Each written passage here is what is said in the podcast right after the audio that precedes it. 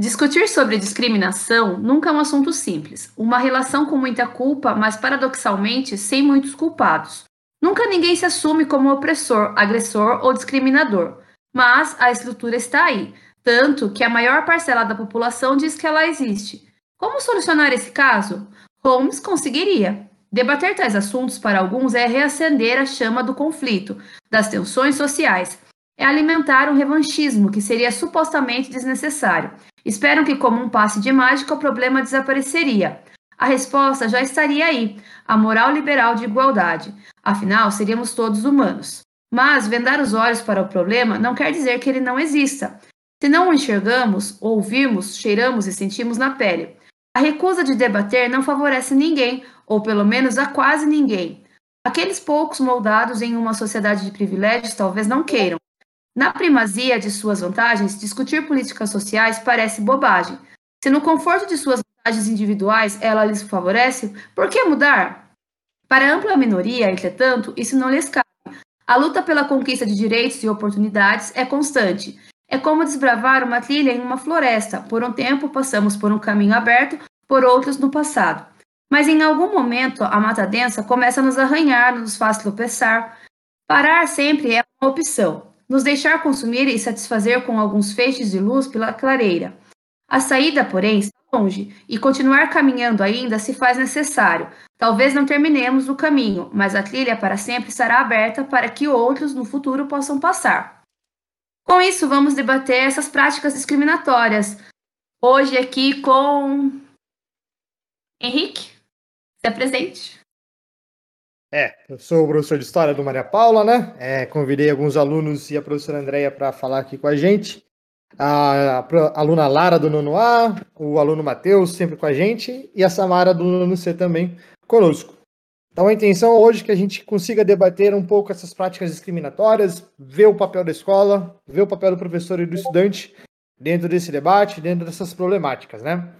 Então, eu queria começar aqui pensando como que a gente pode entender o ambiente escolar, né? A gente sabe que a nossa responsabilidade de trabalhar com jovens estudantes, formá-los, possibilitar que eles tenham contato com visões diferentes, com problematizações diferentes, é algo muito importante. Então, sim, primeiramente eu queria ver de vocês, alunos, é, como que vocês entendem o nosso ambiente escolar, no sentido de que ele possibilita esse tipo de debate, ele propõe discussões nesse sentido, uh, faz com que os alunos reflitam essas práticas discriminatórias.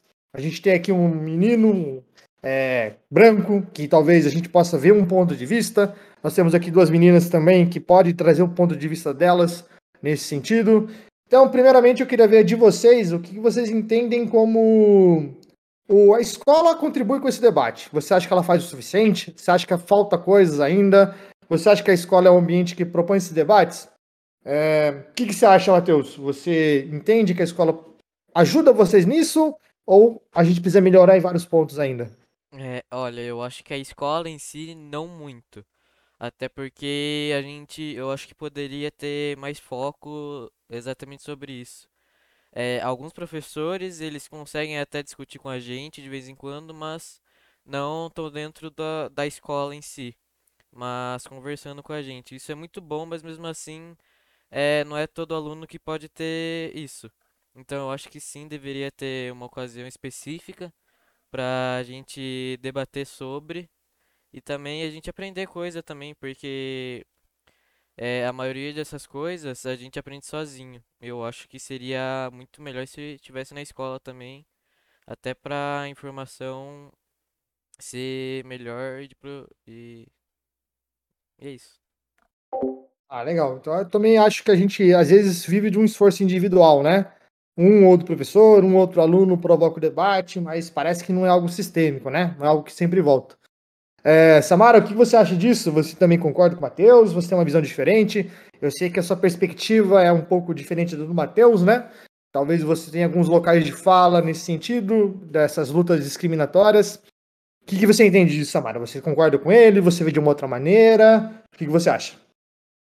Eu concordo com o Matheus e também acho que deveria ter alguns eventos especiais na escola entre que os alunos poderiam debater sobre esses assuntos, aprender mais sobre os assuntos, evitar tais conflitos sobre o assunto, aprender a respeitar a opinião do próximo, mesmo não concordando, porque, querendo ou não, a gente tem que respeitar a opinião da outra pessoa. E, contudo, com a educação, né? Sempre respeitando todo mundo e debatendo sobre todos os assuntos, porque a escola em si não gera nada muito sobre esses assuntos. É mais quando tá entre um professor assim na aula e acaba do nada, assim, gerando uma conversa e gera o assunto do nada e começa a ser um debate, uma conversa paralela sobre, dentro só com a sala mesmo. Às vezes o professor pode até não debater contra as salas, só acontecer com aquela sala mesmo. Então, acho que deveria ter sim alguns eventos que proporcionam para todos e expressarem sua opinião. Ah, eu também concordo. Acho que esses eventos marcam, né? É, geram um debate coletivo e isso podia, de muitas formas, contribuir. Talvez não algo pontual, mas algo que a gente fosse incorporando no nosso dia a dia, né? É, aqui na Vida Lara também, que a gente tem uma escola de ensino integral, né? Vocês frequentam essa escola faz já três anos, se não me engano. E, teoricamente, a gente precisa pensar nessa formação do estudante de maneira integral, de todas as maneiras. É, e a gente está vendo aqui que talvez em alguns pontos importantes a gente talvez não aborde, não trabalhe da maneira correta. Depende muito da bagagem que o aluno já traz para nós, para a gente gerar algum debate, mas talvez a gente não consiga estabelecer essa conversa. Lara, você concorda? Você tem uma visão diferente? Você talvez possa apontar algum tema que a escola fale em algum momento para abordagem? É, o que você acha, Lara? Então, eu concordo com os dois. É, eu acho que sim, deveriam dar mais pauta para esses assuntos. Por mais que a gente fale sobre isso nas aulas, não é, por exemplo, a gente está falando de escolas no geral ou na, da nossa? Pode falar do que você entender. Acho que a experiência que você tem na nossa escola talvez te dê um pouco mais de propriedade, mas se quiser abordar de maneira geral também, fica à vontade. Então, esse ano a gente fala mais sobre isso, mas os anos passados, assim, geralmente não costumava ser assim. A gente não falava muito sobre, sobre esses assuntos. Mas, querendo ou não, por mais que a gente fale sobre isso, a maioria das coisas que eu aprendi, assim, foi em pesquisas, procurando sozinha mesmo. Mas, sim, eu acho importante as escolas debaterem. Concordo que eles deveriam fazer eventos para debate, dividir opiniões e ver, né, quais são a, os pensamentos dos alunos uh, e o que eles têm a dizer.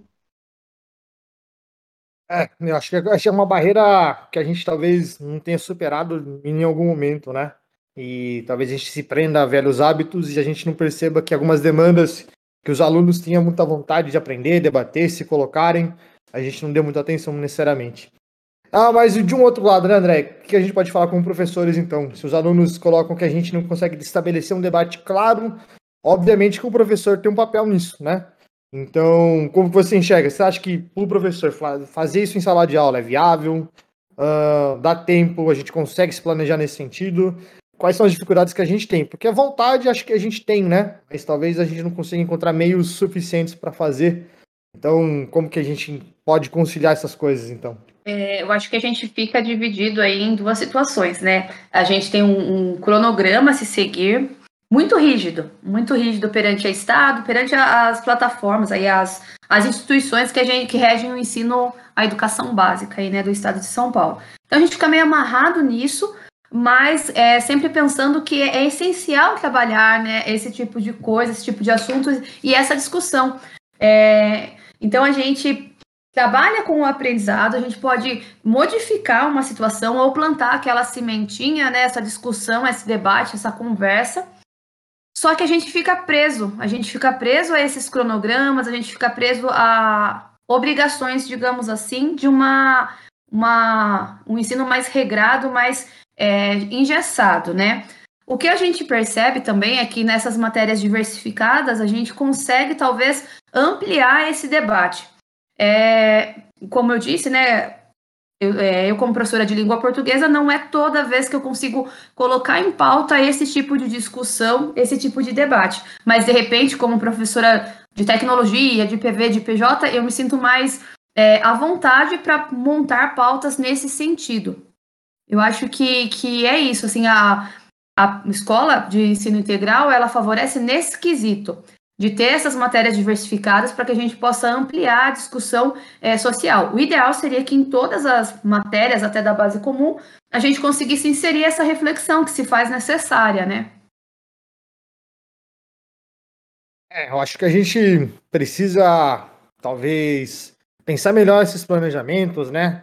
Realmente ter uma gestão democrática, perceber que os alunos têm interesse nesse tipo de pauta, que para nós é bem legal de pensar que os alunos querem debater, eles levantam a bola para a gente, para a gente contribuir com o debate. E eu vejo essa, muito interesse uh, do aluno em procurar soluções para as práticas discriminatórias, né? Seja de qual natureza a gente estiver falando, seja em relação à mulher, ao negro, ao estrangeiro. Então, acho que a gente né, poderia manejar melhor essa energia que está ali na escola, que está ali, os alunos têm conhecimento, e a gente talvez não encontre mecanismos para isso. Mas acho que é um aprendizado também, né, André? A gente é, vai tentando melhorar constantemente para ver como que a gente pode lidar melhor com essas causas. Né? E eu, o que também acho interessante, Henrique, de colocar é que quando a gente vê que há esse interesse nos alunos, que há essa, essa vertente aberta aí neles, a gente pensa até em mais possibilidades, né? A gente consegue lutar, digamos assim, para abrir esse espaço, né? Então é, é, muito interessante. A gente já teve o outro podcast que pudemos é, refletir sobre várias coisas que nós levantamos aí como é, bandeiras de nossas lutas. Então, sabendo que o aluno tem essa abertura, é, é, muito importante. Essa reflexão, essa conversa que nós temos aí ajuda, fortalece muito o nosso pensamento, né? Exato. E a gente está aqui talvez num horário fora de aula, né? É, fora do. Sim, digamos que é algo extra que a gente esteja fazendo. Mas acho que a gente sente vontade de estar tá aqui porque a gente gostou do papo, a gente gosta da reflexão e a gente acha que isso é um caminho muito aberto para vocês também opinarem da melhor maneira possível, né? Bom, outro tema que eu queria debater então, se a escola às vezes falha no debate, eu entendo também que talvez ela, por integrar numa sociedade que pratica discriminação em muitos momentos, ela eventualmente reproduza essas práticas, né? Uh, a gente sabe que no nosso ambiente escolar a gente tem alunos com características individualidades bem latentes, no nosso ambiente a gente começa a ver com é, perfis uh, de aparências diferentes, com sexualidades diferentes, com identidade de gêneros diferentes, com religiões diferentes, e talvez a gente possa em algum momento ver essas práticas discriminatórias de maneira consciente, de maneira inconsciente acontecendo no nosso no nosso colégio, né, na nossa escola. Falo também porque eu tabulei uma pesquisa que a gente fez sobre práticas discriminatórias contra as mulheres e o resultado foi interessante, assim, no sentido que mostrou algumas coisas. Uh, metade dos meninos, por exemplo, alegam que nunca viram práticas de machismo acontecendo no ambiente escolar. E enquanto a maior parte das meninas dizem que já viram ou que então, várias perspectivas ocorrem naquele ambiente. Então, essas práticas que para um é uma discriminação, é um assédio, é um problema, para os outros acaba passando pano, como se fosse algo normal, alguma brincadeira, ou algo que não ofende e a gente não parte do mesmo princípio daí. É, não sei se a Samara concorda com isso, se ela vê essa discriminação acontecendo contra qualquer grupo minoritário, seja ele mulheres, seja eles homossexuais, de gêneros distintos, é, ou de questões raciais também, ou você acha que no nosso ambiente, pelo menos ali, a gente consegue controlar isso? Isso não aparece tão profundamente, Samara? O que você acha? Você acha que a gente consegue identificar ou você acha que a escola, beleza, tem um ambiente tranquilo nesse sentido? Olha, eu acho que controlar é uma palavra muito forte. Acho que a gente consegue reduzir. E sim, tem bastante de vários tipos de discriminação na escola, a gente vendo, querendo saber que não tem, a gente tentando ver do jeito melhor tudo, mas a gente sabe que tem. Às vezes não é nem pela intenção da pessoa falar aquilo, mas às vezes gera em torno como homofobia, machismo, discriminação. É uma coisa normal de você ver na sociedade, não deveria ser nem um pouco normal isso que está acontecendo, tipo, as pessoas estão normalizando a pessoa ser racista, ser homofóbica, machista, mas isso não é normal. Tem pessoas, na sua menor intenção, não causar nada, eu não tô fazendo nada demais para ela, eu só falei isso na maior inocência. Mas a pessoa por dentro vai estar tá sentindo um peso vai levar aquela crítica emocionalmente, vai se sentir mal apesar daquilo. E a escola também, no redor, você pode perceber questão do racismo. Não tem muitos professores negros, asiáticos ou com sexualidades diferentes, com com tipo características diferentes. Geralmente é um padrão social que eles implantam na sociedade, tanto como coisas homofóbicas. Às vezes pode ser que não, mas tratam as pessoas diferente. Mesmo estando na escola, se você vê uma pessoa junta, você vai olhar aquilo de uma forma diferente. Ou uma, um modo de você falar com uma mulher. Às vezes pode ser sim um machismo, mas na sua opinião não foi nada. Então, eu acho que. Aí muita gente fala, tipo, ah, mas se, uma, se eu falar isso, vão achar ruim. E se eu não falar, vão achar ruim também. É só ficar quieto, não precisa. Dependendo da sua opinião, às vezes pode sim machucar outra pessoa e ficar quieto é a melhor solução, na minha opinião. É, eu concordo com você. Eu acho que às vezes a falta de escutar o outro acaba dificultando o debate, né? A gente sempre quer emitir nossa opinião, quer que ela seja respeitada de qualquer maneira, e às vezes ouvir, aprender é, com o outro fosse um caminho mais fácil, mais simples para o nosso entendimento. Acho que o Matheus, ele é um aluno, ele é homem, ele é branco, ele é hétero, então digamos que é um aluno que é um perfil que a gente não pode encontrar um mecanismo de discriminação. Mas aposto que o Matheus pode ter sentido isso em algum momento, ele pode ter presenciado isso em algum momento. Não é porque ele é, digamos, um padrão normativo que ele talvez não possa sofrer em algum instante esse tipo de relação. Matheus, você entende que a escola é um ambiente que ainda permite certas práticas discriminatórias? Ou, sei lá, talvez você tenha uma percepção diferente. A nossa pesquisa mostrou que às vezes os meninos é, tem uma dificuldade maior em enxergar práticas discriminatórias dentro do ambiente. Você tem essa mesma percepção ou você já parte de um outro princípio, de uma outra visão? O que, que você acha? Bom, eu pessoalmente nunca sofri nada do tipo, graças a Deus, mas eu já ouvi sim relatos de outras pessoas que sofreram e eu acho isso muito, uma coisa muito errada. E também, mas eu acho que isso não é parte sim é, da sua criação, de seus pais, seus avós. Até porque, como são as pessoas que você mais convive e tal, é, você vai se acostumando. Eu acho, eu acredito que a pessoa ela vai se modelando diante de sua, da sua criação. Eu acho isso e também eu não acho que seja tão fácil de acabar isso agora. Mas sim, a escola é uma, uma ferramenta muito importante que eu acho que caso a gente possa educar essa nova geração, as próximas com, é, com certeza virão melhores. E. E é isso, mas. É isso. Legal. É, eu acho interessante falar do Matheus, porque, como eu falei, né, o Matheus, teoricamente, seria um perfil que sofre pouca discriminação. Ele mesmo relata que nunca sentiu isso na pele, mas esse olhar dele também é importante para que esse debate aconteça, né?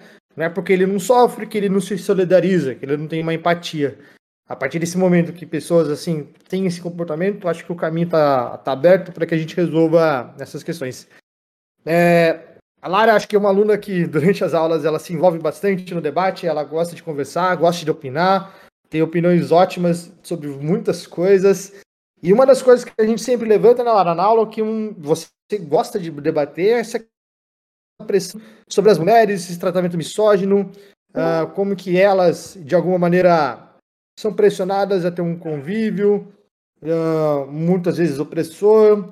Então, acho que nesse ponto de vista, nessa sua perspectiva, com a sua bagagem também, com a sua pesquisa que você faz, é, como que você enxerga a situação? Porque eu estava vendo na pesquisa que a gente fez, que você chegou a é, a gente tem uma diferença muito gritante do ponto de vista das meninas e dos meninos sobre esse problema.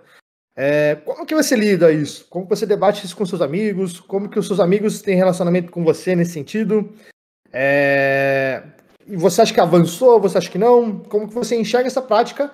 Você como uma menina, você como uma menina bastante crítica nesse sentido, como que você vê esse tipo de situação? Como já está dito é, na, no texto, é, faz parte da sociedade. Logo, vai acontecer práticas também machistas, misóginas e tal. É, acredito que deu para ver quando a gente estava fazendo a pesquisa que por mais que tinha uma pergunta sobre as vestimentas, né? E aí, você já tomou advertência, já foi. É, já recebeu uma opinião sobre as roupas que você estava vestindo. E deu pra ver uma diferença de tratamento mesmo é, entre os meninos e as meninas. Enquanto eles relatavam que elas já é, sofreram é, advertências por ou a roupa tá rasgada, ou tá curta, ou tá muito vulgar os meninos recebiam mais pelo estilo, pela, sei lá, não, tá, estilo no geral. Eu acho que é, é meio difícil fugir disso, por mais que seja a escola, por mais que tentam, tentem manter um ambiente é, seguro, né? É, tipo, foge. Tenta manter um ambiente respeitoso, isso. É, não sai muito do controle, até piadinhas, coisas do tipo, acontece bastante. E até sem perceber, às vezes a pessoa não vê isso como um problema em si, porque tá tão naturalizado que ela tá, faz parte do, entre aspas, humor dela, talvez. Tem gente que faz piadas é, talvez preconceituosas ou que não são muito adequadas ou é machistas, enfim, sem perceber e acontece na escola, na escola não é diferente, e eu acho que é isso que eu tenho a dizer. Mas também pontuar sobre que a falta de que você estava dizendo sobre nos gerais, né, não só sobre machismo, que a falta de falar sobre isso também causa muito muitos esses acontecimentos, mesmo sem perceber, mesmo tentando manter um ambiente mais agradável. Eu acho que a gente tem esse problema mesmo. Eu acho que o local de fala é importantíssimo, porque a gente já chegou a debater isso em sala de aula, de como que a percepção das coisas são muito diferentes, né? E não cabe a nós, homens, no caso, decidir o que é correto ou não é correto para nós mulheres. Não cabe para um branco decidir o que é correto, o que não é correto para um negro, e assim por diante, né? Então, esse diálogo é fundamental para o entendimento. Eu acho que o professor Douglas entrou aqui agora, e um dos aspectos importantes que eu estava levantando, acho que os alunos lembram disso, que eu falei escola instituição. É, ela tem elementos racistas dentro de si na sua concepção, né? Acho que a Samara já citou que a composição do nosso quadro docente, por exemplo, ele não respeita uma proporcionalidade étnica da nossa população. Se o Brasil é feito por 51, 52% de população negra, a representatividade deveria ser nessa mesma proporção, se a gente vivesse numa sociedade justa, racialmente falando. E eu cheguei a levantar essa bola para os nonos anos e eles apontaram que, realmente, eles têm poucos professores. A gente tem a professora Marisete.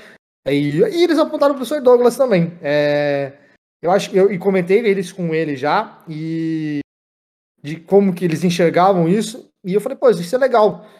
Uh, como que será isso, né? Às vezes, para um estudante negro que a gente tem na nossa escola, eles enxergam um corpo docente branco, é, sem um, sem se entender, sem se identificar nesse sentido. E aos poucos eles possam ver uma professora de geografia negra falando com propriedade sobre os conteúdos, um professor negro de matemática também falando de coisas interessantíssimas, é, motivando-os, é, incentivando que eles consigam alcançar o grande potencial que eles têm. Mas eu acho que nesse sentido de se identificar, se ver, se colocar num lugar, na possibilidade de ter um, uma profissão com ensino superior, com uma condição social um pouco mais elevada. Eu queria ver o Sr. Douglas, se ele estiver aí com a gente. É... Como que ele entende isso? Será que ele já se pensou, já se colocou nessa posição, já pensou a importância que ele tem neste sentido? E como que ele vê essa coisa da questão de discriminação no nosso ambiente também, né? Ele como professor, é... entender como que a gente pode desenvolver esse tipo de assunto. Não sei se o Douglas tá aí. Douglas? Hoje fez um baita no discurso, o Douglas. Ah, tá aí. Oi, tá me ouvindo? Eu tô sem o fone. Se o áudio estiver ruim, você me dá um toque, qualquer coisa. Estão me ouvindo? Sim, estamos ouvindo. É, então, até, até quando levantam esse tema, é, primeira desculpa aí chegar atrasado, é que eu estava no caminho, ainda estou no caminho. Mas sobre esse tema, quando levantam esse tema, eu, às vezes me sinto um pouco fora, às vezes me sinto um pouco dentro, porque parece que a gente é classificado de acordo com. Como que eu posso dizer? Com o momento, né? Então, classificado ou brincadeiras referente à cor, quando você faz um mau serviço ou quando você faz algo que, que gera uma piadinha. Agora, quando você desempenha um serviço que não tem o que pontuar, isso não é levado em conta. Então, se você fez a universidade, se você estudou, se você trabalha, é, essa parte nunca foi levada em conta, pelo menos ao meu respeito. Uma coisa que eu percebo, que eu só percebi depois, acho que eu até comentei com alguns professores já, é, é aquele um pouco do racismo velado, né, que a gente fala que é escondido, né, que é às vezes é atrás de uma brincadeira, às vezes é de um olhar, mas diretamente assim, a meu respeito, não sinto. Só que por outro lado eu sinto é, às vezes a gente tem uma margem de atrapalhar menor que a dos outros, né? Então você tem que mostrar que você é bom naquilo, falha menos. Então não sei se acontece mesmo ou se é uma cobrança que eu tenho que eu percebi muitos colegas que ficam às vezes com o pé atrás por medo de errar, coisas que outras pessoas não têm esse medo. Agora, graças a Deus na na nossa equipe eu nunca tive um tratamento diferente, nem percebi com, com algum colega, né? Mas acho que é mais ou menos essa ideia. Eu acho que o que o professor Douglas fala de, de um racismo velado, de não, talvez não ser aberto, às vezes esconde, às vezes dificulta o debate, às vezes dificulta identificar os problemas, apesar deles existirem, né? E eu acho que a gente precisa sempre é, se solidarizar nesse tipo de situação, né? Desses entendimentos, dessas práticas que a gente enxerga que são problemáticas e não nos esconder, né? Nos posicionarmos é, para que contribuímos com a solução desses problemas, né? Não é porque não acontece comigo que não vai acontecer com o outro e por isso tudo bem, né? A gente precisa se posicionar assim. Acho que a professora Andréa queria ouvir dela é, como que a gente pode, é, talvez, colocar esses debates assim dentro do ambiente. A gente sabe que existem opiniões diferentes, a gente sabe que existem bagagens culturais diferentes. Se a gente falar isso no grupo de professores, já vão ter visões diferentes. Se a gente falar isso para os alunos, vão ter famílias com visões diferentes. É, você acha que é simples a gente colocar esse tipo de, tipo de debate em sala de aula? Você se sente confortável em abordar de qualquer tema? Uh, a gente vai falar, por exemplo, de opções sexuais, uh, de gênero, uh, dentro do ambiente escolar. Já enfrentou algum tipo de sanção, de um tipo de crítica nesse sentido de que, olha, não fale sobre isso, não mencione isso, ah, não, não debata isso com os alunos, ou por enquanto sempre houve um conforto, sempre houve um. É, sempre se sentiu apoiada nesse sentido, não necessariamente na nossa escola, mas em outros ambientes escolares, ou já teve algum receio de abordar alguma temática? Uh, o que, que você acha, Andréia? Uh, eu acho que difícil, difícil é, mas se faz necessário essa abertura para esse acolhimento, né, da, dessa parcela da população, das pessoas que não são tão privilegiadas quanto nós. E essa, esse momento de abertura para a discussão, ele vai só proporcionar essa reflexão, como o Matheus disse, a partir do momento que a gente começa a refletir sobre, a gente vai começar a modificar, modificar a nossa sociedade. É, então, difícil é, com, sim, e não é qualquer tema que a gente vai ter repertório para abordar, para conversar, mesmo porque esse tipo de tema não, não tem detentor do saber, né? A gente vai aprendendo junto com os alunos, a gente vai aprendendo junto com os colegas, é, vai ampliando o nosso leque né, de, de informações tem temas que é, talvez eu não tivesse um conhecimento sobre, e a partir do momento que eu tenho alunos que estão nessa condição, é, a gente acaba aprendendo mais. Então a gente tem que estar aberto ao novo, né? Tanto nós como professores, é, quanto os alunos. Então, esse, nesse momento é um momento de debate, de reflexão, para que a gente possa aprender em conjunto. Com relação a, a sofrer, digamos assim, represálias, né? Não sei se seria essa palavra. É, eu nunca sofri represálias.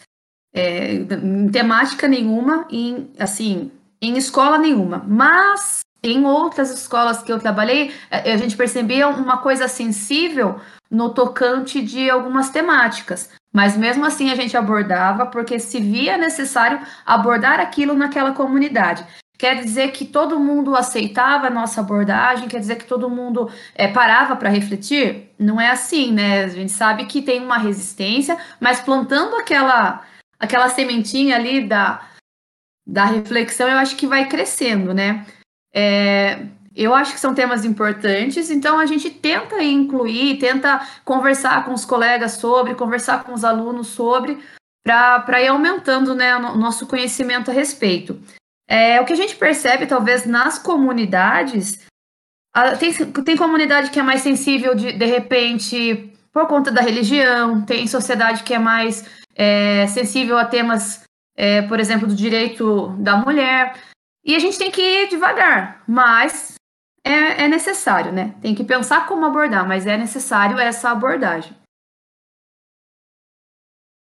É, eu acho que é importante mesmo, porque a minha impressão é que o, as práticas discriminatórias elas são facilmente detectáveis desde que elas envolvam alguma agressão, alguma ofensa, alguma prática discriminatória mais evidente. Mas, digamos, em algumas coisas estruturais, alguns comportamentos naturalizados que a gente entende como normal, a gente não compreenda que ali existe um elemento discriminatório, seja na naturalização das meninas no trabalho doméstico e que elas sejam voltadas para esse tipo de coisa, a partir do momento que se espera que elas tenham algum comportamento ou usem certas, certos vestuários diferente dos meninos, seja a partir do momento que você espera que qualquer pessoa, como o professor Douglas relatou, espera de um certo tipo de fenótipo, por exemplo, de um aluno negro, de um profissional negro, o erro dele para, obviamente, criminalizá-lo rapidamente, de condená-lo rapidamente.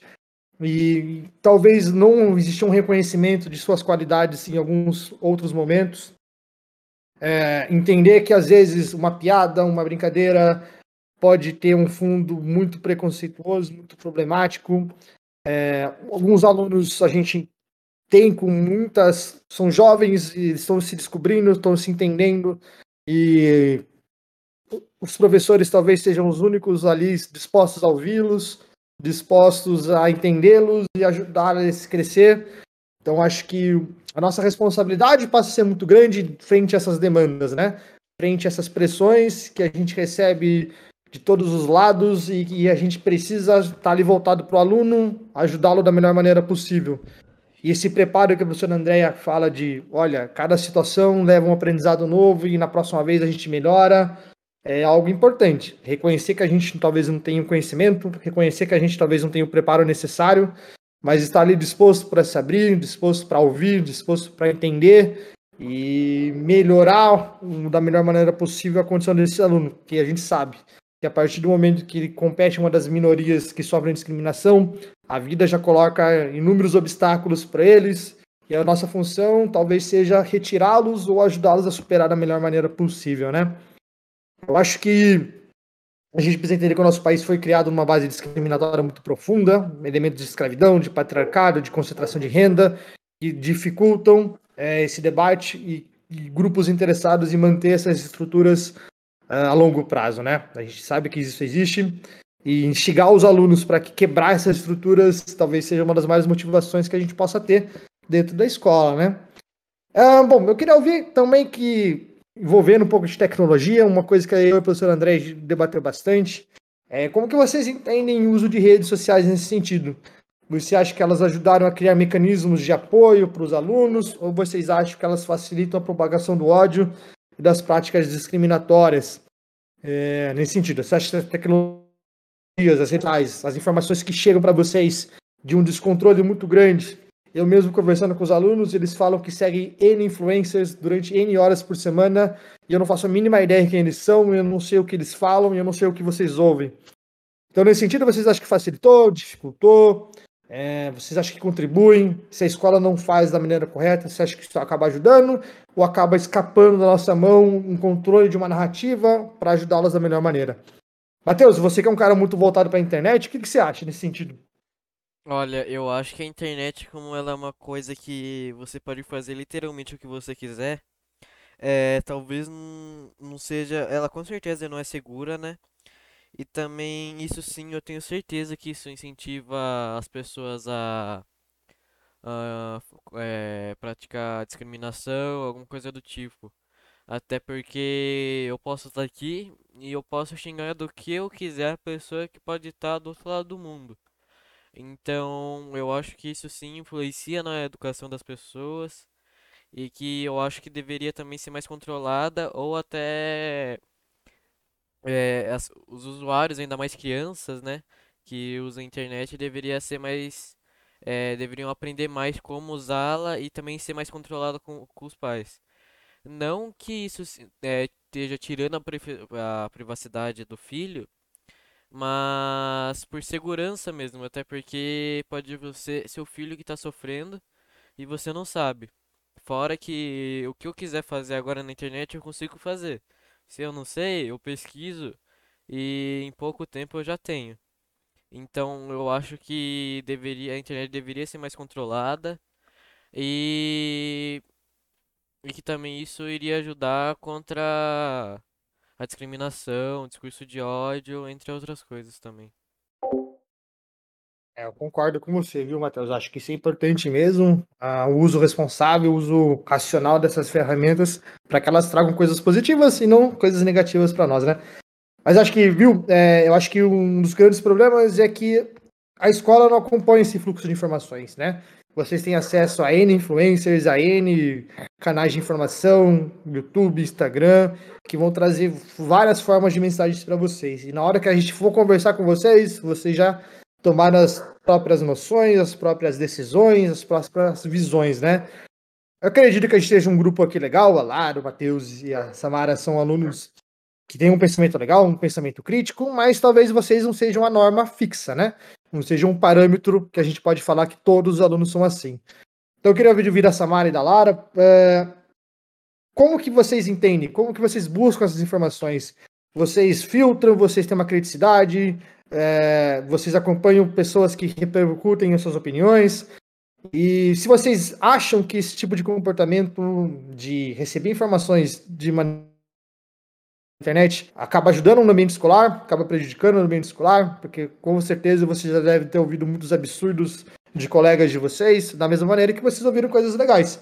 Quero ouvir a Samara primeiro, depois a Lara quiser complementar. Bom, é, eu acho que nem o Matheus falou, eu super concordo com o Matheus que a internet deveria ser completamente controlada, porque eu mesmo posso agora acabar de criar uma conta e xingar a pessoa pelo que eu quiser e sem ter o meu próprio perfil, eu posso fingir que eu sou outra pessoa e tá xingando aquelas pessoas, xingar N pessoas, eu posso fazer o que eu quiser, eu tenho totalmente controle, porque a internet tá totalmente voltada a fazer o que você quiser. Ela é totalmente liberada, você pode fazer pesquisas, usar aplicativos, o que você quiser. E em questão da escola, eu acho que ajudou bastante, porque a gente não pode ter muito contato social, contato físico, então sim, ajudou bastante, mas também dependendo da opinião que cai, mesmo sendo a partir da escola, pode também levar à discriminação, a vários outros tipos de opiniões e debates e vários tipos de coisas. E até mesmo, como posso dizer? É, é basicamente isso. Ah, legal. Lara, quer falar alguma coisa nesse sentido? Então, eu concordo com, com o que estavam falando, mas eu acho que é muito questão de influência. Quem você segue, é, o que eles dizem, acho que familiar também, mas como a gente tá falando de internet, é, eu acho que. Eu acredito que, principalmente adolescentes, assim, a gente é muito influenciado. Perdão. E nisso, eu acho que dependendo dos conteúdos que a gente segue, a gente pode ser levado a uma opinião muito, não muito legal ou a uma questão que nem sempre seja uma questão nossa, e sim que seja tipo mais influenciada mesmo. E nisso eu acredito que as pessoas levam muito disso mesmo. As questões da. da. Perdão, professor, calma aí. Não, não tem problema. É, mas eu acho que o que a gente está levantando. Manda bala, manda bala. Não, perdão, é que eu tava correndo, porque eu tava, tive que correr atrás do meu cachorro aqui. Mas é, o que eu queria dizer é que eu acho que é muita questão de influência mesmo, dependendo de, quem você segue, por que você segue aquela pessoa, o que ela tem a mostrar. Se você segue alguém que não acrescenta nada, é, por exemplo, em pensamentos bons, não, se, não te incentiva a fazer coisas boas, logo você vai ser levado a acreditar que não vale a pena você fazer aquilo. Você vai ficar acreditando no que ela disse. Então é basicamente isso. Eu acho que eu chego com os alunos sabendo de tanta coisa que eu falei, caramba, quando eles viram isso, de onde eles aprenderam isso, de quem falou isso para eles. E muitas vezes a gente é confrontado com visões e opiniões que a gente não consegue assimilar de maneira tão ampla, né? Então você vai no ambiente escolar, todo aluno tem acesso a qualquer informação que ele queira, ele vai te dizer coisas que você vai, puxa, achar, caramba, de onde eles conseguiram desenvolver tão pensamento crítico, da mesma proporção, a gente vai falar, caramba, ele tirou essa ideia aí, meio que nada a ver. E a gente precisa lidar com as duas situações, né? Bom, eu queria aqui para a gente ir caminhando, vindo dos professores, dos alunos, né, da professora André, do professor Douglas, é, dos alunos mesmo, sugestões de pautas, sugestões de temáticas, de eventos, o que, que a gente pode fazer nesse sentido para que esse debate que a gente esteja aqui, que eles entendem que são necessários, que a gente, que eles entendem que são ainda de maneira insuficiente, aconteça de maneira mais profunda. A gente tem aí Setembro Amarelo, que é uma questão de depressão, a gente tem algumas datas comemorativas que sempre marcam eventos, uh, mas a minha impressão é que isso vira até uma piada às vezes, que a gente às vezes só fala naquele momento e depois esquece. A gente só fala naquele momento e depois esquece. Então, uma coisa que a gente precisa fazer é falar sim do Setembro Amarelo, falar da consciência negra, falar da luta da, a, da questão da LGBTQ-fobia, mas levar isso para o nosso dia a dia de alguma maneira, né? Então, não sei se a professora Andréia é, pensa em alguma coisa nesse sentido. Eu sei que ela tem experiência em contato com os alunos que passam por algumas situações que talvez levem à necessidade de um debate profundo. É, o que você acha nesse sentido, Andréia? Eu acho que Conforme né, a gente viu aí com os alunos que eles estão abertos a. É, a gente está conversando com os três alunos, mas eu acredito que se a gente pegar a sala deles, né, os grupos que eles estão, tem vários alunos que também pensam da mesma maneira que eles, que é, é necessária essa reflexão. Então, a partir desse momento que a gente vê essa abertura, é, até às vezes, como eu já disse, a gente pode até aprender com eles, eu acho que é uma coisa que nós podemos inserir é, na nossa aula, ou de repente, sei lá, é, mensalmente, pensar em pautas para conversar sobre, disponibilizar na medida do possível é, aulas, seja da diversificada, tentar encaixar na base, mas como eu disse, na, na da base comum é um pouquinho mais complicado, mas pensar mais em uma união entre, entre as matérias diversificadas, pensando nessa temática. Mas não só pensando nessa temática, mas pensando em espaços em que eles possam colocar a opinião deles, em que eles possam colocar o conhecimento deles em pauta. É, como a gente já disse, por exemplo, a Lara, a gente vê que ela pesquisa, que ela sabe, que ela tem conhecimento sobre vários assuntos, coisas talvez que a gente não conheça profundamente que ela pode nos ensinar. Eu acho que uma maneira de trabalhar isso seria a sala de aula invertida, pensar em momentos do mês para fazer esse debate. E como a gente já disse, é, a partir do momento que a gente está conversando com eles, já do outro podcast, a gente foi pensando em situações de como encaixar isso, de como fazer ocorrer certas coisas que eles pontuaram. Então, acho que seria legal ouvir a sugestão deles, né? Como eles gostariam que a gente trabalhasse, de que maneira eles gostariam, eles se sentiriam mais à vontade para conversar sobre esses temas, de repente ensinar os colegas, de repente é, mostrar que há, né, como que, como que funciona aí as coisas para os colegas. Colegas, demais professores, eu acho que é válido ver aí qual é a opinião deles, de como a gente pode abordar de uma maneira que seja prazerosa e proveitosa. Eu acho que os alunos têm um papel fundamental nisso, né? É, nesses entendimentos. Não sei, Matheus, é, a gente já na aula a gente fala um pouco sobre isso. É, vocês são bem abertos ao debate, à conversa. É, a gente propõe algumas vezes uma reflexão, mas lógico, é, como que você entende que a gente possa fazer isso? O que você podia sugerir para nós uma ferramenta que proporcionasse um debate mais profundo e que levasse a solução dessas coisas. Debates, é, trazer especialistas, palestras, discussões, rodas, o que, que você pode dizer nesse sentido? Bom, é claro que eu não posso dar uma resposta certeira, obviamente, até porque isso é uma questão muito complicada, né? Mas eu acho que sim. É, é, como você tinha falado sobre o Setembro Amarelo agora, eu pessoalmente acho que isso não tem muito sentido. A gente falar especialmente é, em um mês de um ano de uma coisa que é muito séria e o resto do ano a gente só continuar como se estivesse vivendo normalmente. Isso tanto com o Setembro Amarelo como os outros meses, né? Mas eu acho que isso deveria fazer parte da nossa rotina na escola, é, até mesmo na internet. É, falar sempre estar tá falando sobre, trazer relatos de pessoas que já sofreram com a mesma, com, com o assunto, né? E, mas é claro, eu não sei, é, isso tem que ser uma coisa muito bem estudada, muito bem pensada, porque realmente não é um assunto muito fácil. Guardo plenamente com você, Matheus. É, Samara, é, você tem uma sugestão, uma ideia nesse sentido, que eu acho que muito do nosso debate, do nosso trabalho, flui da maneira positiva quando os alunos se sentem à vontade, né? Dentro de uma condição, dentro de um relato, se sintam confiantes em poder falar o que pensam sem serem recriminados, né? Então, o que você acha, Samara? Você acha que existem algumas ferramentas que a gente possa adotar? Alguns temas que você acha relevante nesse sentido? O que você acha?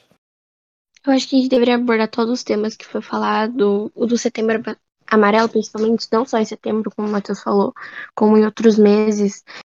Pegar relatos de pessoas que sofrem ou já sofreram, já tentaram e que já tiveram motivos e para falar sobre, porque não adianta uma pessoa que não sofre, que não tem, falar sobre, porque ela vai estar tá falando a opinião dela, mas ela não vai estar tá vendo o outro lado, como é sentir, como ter tudo aquilo.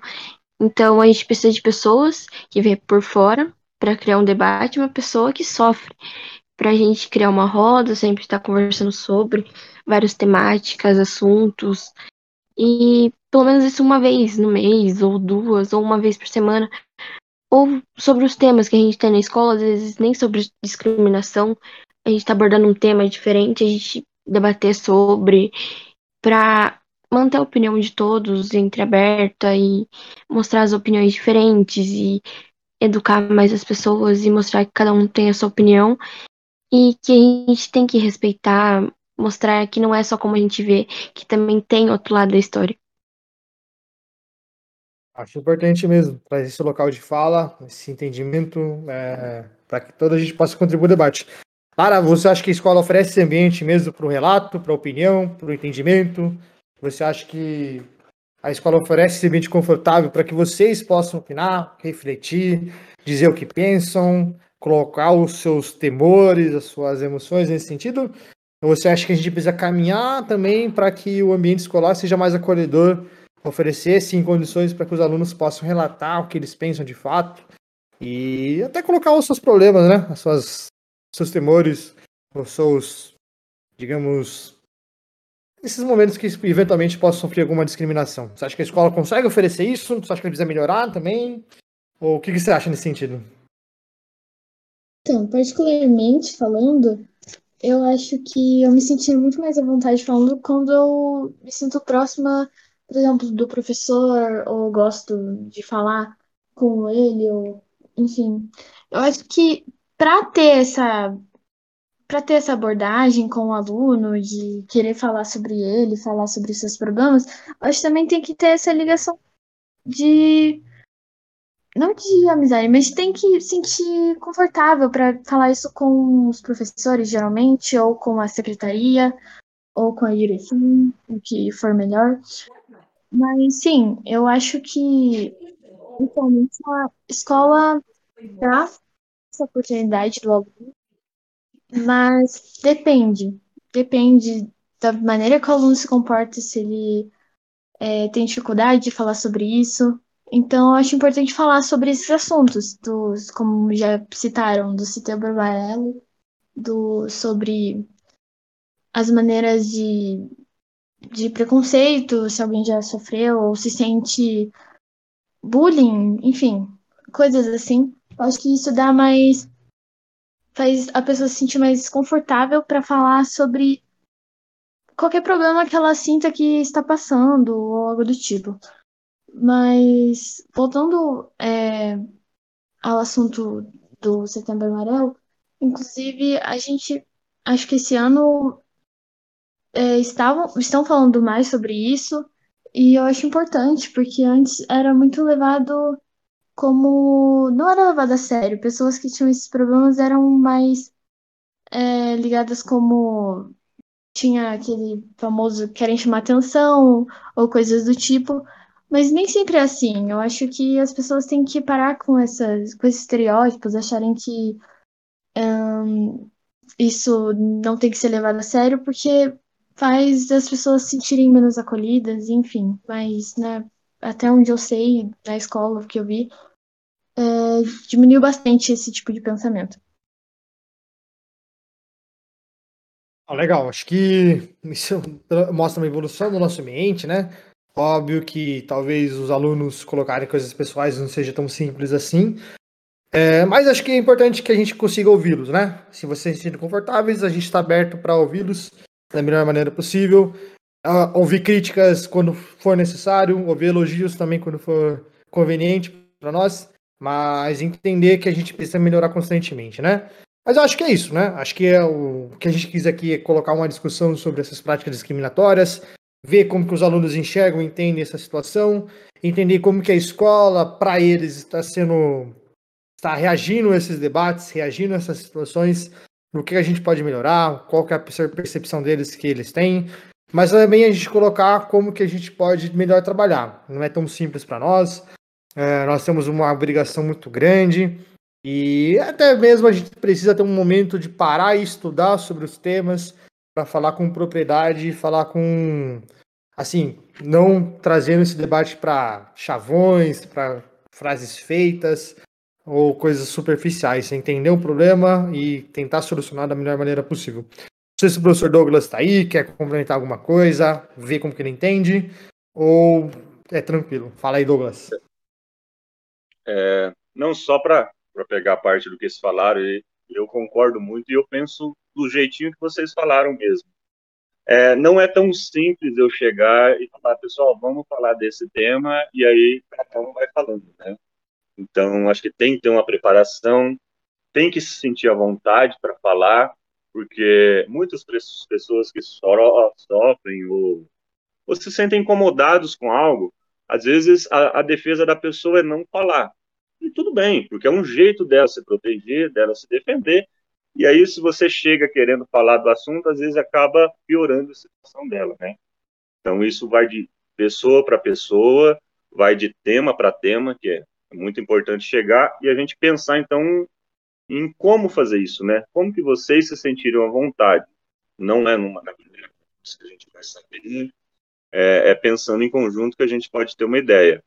É, um, um, exemplo, assim, pessoal.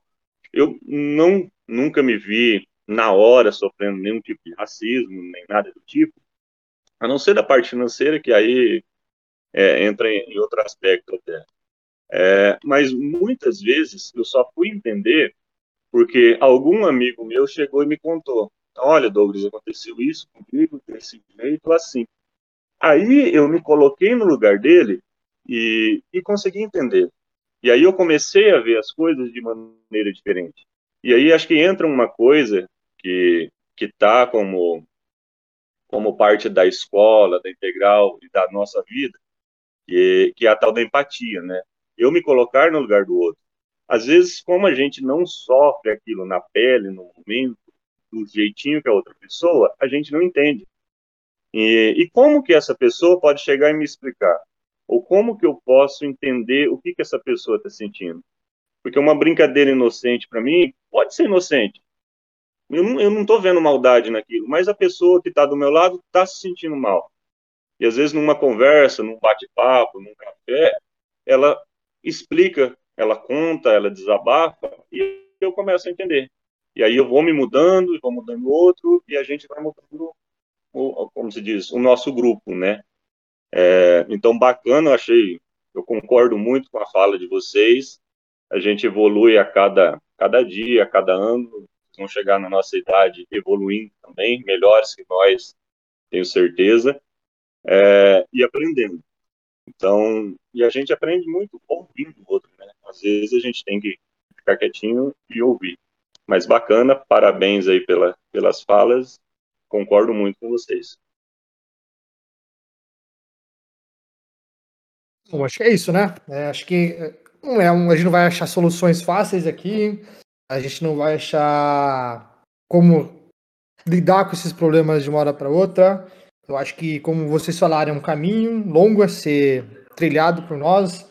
Vocês que são jovens vão conseguir modificar o mundo muito mais do que nós, que já estamos na vida adulta já. E acho que a intenção era isso, né? Provocar um debate, uma reflexão, ver o que vocês acham, qual é a visão de vocês, é, compartilhar também a nossa percepção sobre o problema, é, fazê-los entender que muitas vezes a gente não consegue aprofundar certos desejos e anseios que os alunos têm. É, eu sei que vocês estão loucos para aprender, é, ter novas experiências, e a gente, infelizmente, muitas vezes não consegue atendê-los da melhor maneira. Mas a gente faz o possível, a gente está tentando evoluir com vocês também. E todo aluno que interage com a gente, a gente aprende um pouquinho, né? Acho que esse momento serviu para isso, para a gente debater certos assuntos, certas visões.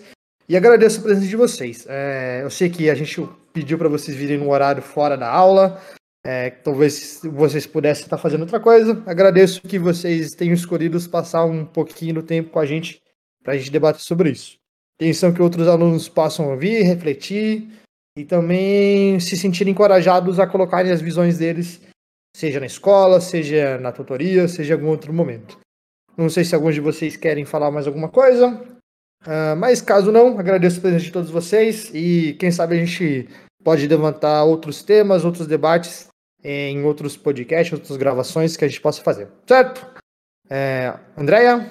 Sim, eu quero agradecer né, a participação de todos aí e agradecer, acho que mais uma vez, ao Matheus por dar essa força para gente e por eles estarem disponíveis para essa discussão, para essa reflexão, que é muito importante para gente, né? Como eu já disse, a gente vai aprendendo também com os alunos, nós somos professores, mas vamos aprendendo, vamos é, nos formando aí também, aprendendo coisas novas, e acho muito legal poder estar tá debatendo com eles esse tipo de tema. É isso aí, agradeço. Eu também agradeço muito, gente, por poder estar tá aqui, compartilhando minha opinião e também poder estar tá ajudando vocês. Isso me deixa muito feliz também. Professores, queria agradecer. Vai lá, vai lá, depois da Samara. Tudo bem. É, obrigada também por terem me chamado para falar sobre isso. Acho importante falar e obrigada de novo. Eu agradecer pelo convite do professor Henrique e da professora Andréia, por tudo, por poder expressar minha opinião e agradecer de novo por tudo isso. E se precisarem de mim, estou à disposição. Agradeço a todos. É, espero vê-los semana que vem na escola. E valeu aí, pessoal. É, espero que contribua com alguma coisa. Certo? É, então.